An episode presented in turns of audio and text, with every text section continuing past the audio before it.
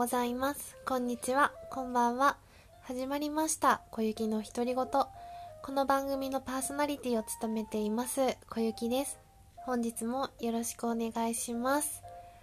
ということで、さあ、この入るテンプレートを考えまして、今、ちょっと言ってみました。どうでしょうか？ちょっとね、まあ、ラジオっぽく実は何月何日何十回りましたっていうのもね言いたいなと思ったんですけどまあこちらポッドキャストなのであの いつでもいろんな方に聞いていただけるコンテンツになってるのでまああんまりそぐわないかなって思ってとりあえず飛ばして言ってみました。でですねこちらのあのポッドキャストの題名決まりました。果たしてじゃなくてなんだっけ？名付けて。小雪の独り言ということで、まあ、私小雪が、えっとまあ、仕事の愚痴とか今思ってることとかをベラベラベラベラ一人でおしゃべりでする番組になったらいいなと思っております。でですね実はうーん今はちょっともう寝る時間なので今日はもうあと23分ぐらいしか配信しないと思うんですけれども、まあ、これからねちょっとラジオをやっていく上で流れっていうものをそろそろちゃんと決めましてまずは最初この入りの文言をテンプレートをペラペラっと喋りまして、まあ、その後にフリートークをさせていただきます。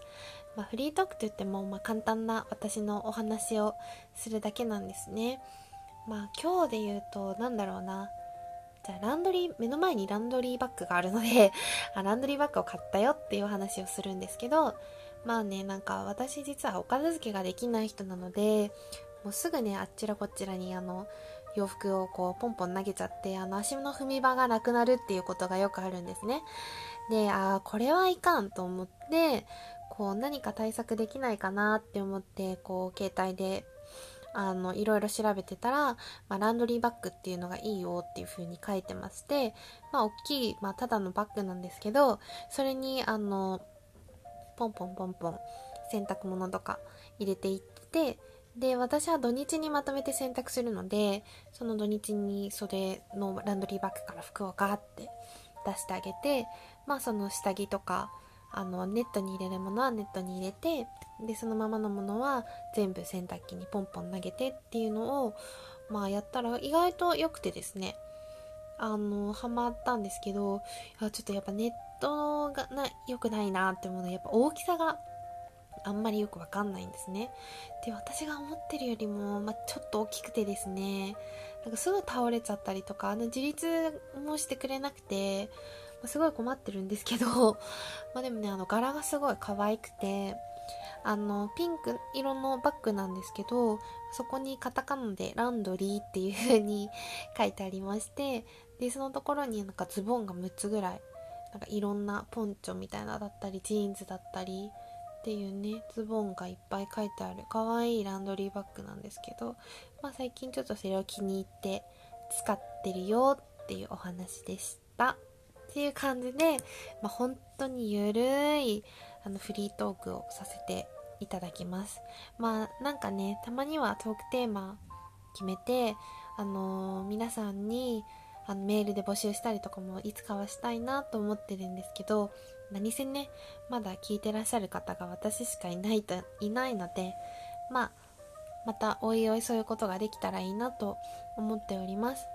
で、その後にコーナーなんですけど、これは前回もやったんですけど、まあ、ネットニュースというか、ニュースを1個か2個取り上げて、まあ、それに対してちょっと感想を言ったりですとか、しようかなと思います。うん。今回はちょっとさっきとラインナップがあんまり変わってないけど、うーん、どうしようかな。国内のニュースにしましょうかね、じゃあ。さっきは経済のニュースを見てたんですけど、うーん、17連休要請、西村氏が否定ということで、そう、なんかコロナウイルスでね、人の移動がこう、集中されるのを避けるために、こう、連休を長くしましょうっていう、なんか施策、試みがされてるよっていうニュースがそういえば、ね、朝私も見たんですけど、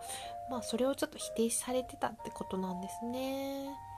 なるほど。まあ、選択肢の一つだよっていうので、マストではないよっていう話をしてるみたいですね。まあ、私はね、銀行員なので、まあ、平日は出勤、休日は休日っていう風に決まってるので、まあ、結局年末年始は31、1、2、3でお休みで、で4日からまた出勤っていう、まあ、ただの 4, 4連休なのであんまり関係ないんですけど、まあ、長くなったらそれはそれで嬉しいよなとは思いますね。まあ、どうなることやら。まあでも17連休はちょっと長すぎますよね。半月ですもんね。